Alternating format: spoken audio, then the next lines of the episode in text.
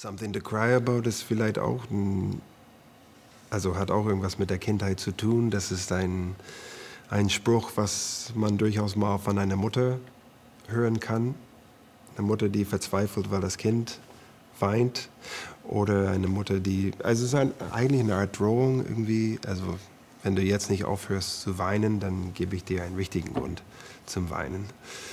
Und ich fand eigentlich diese Gedanke sehr interessant, vor allem zu der Zeit, als meine Mutter starb, äh, dass äh, I will give you my hand, I'll give you my word, I will run, I will jump when you shout, I will restore you and adore you and be your devout darling and then I'll give you something to cry about.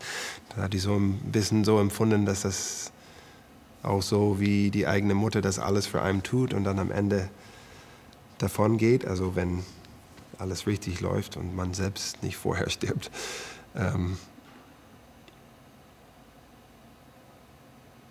komischerweise konnte ich gar nicht so dolle trauern darüber. Ich glaube, das geht ganz vielen Leuten so, dass sie die Eltern sterben und sie können trotzdem nicht so richtig weinen. Und dass vielleicht ein, eine Romanze äh, eher einem dazu bringt, irgendwie also dass es vielleicht eine andere Handlung einem den Grund gibt äh, zu weinen. Oder man geht ins Kino und schaut einen Hollywood-Film an und dann fängt man an erst zu weinen. Also die, dieser Gedanke steckt ein bisschen in diesem Song. Also dass auch jemand einen Grund zum Weinen gibt, auch eine Form von, von auch Liebe sein kann oder ein Akt der Liebe, ein Geschenk.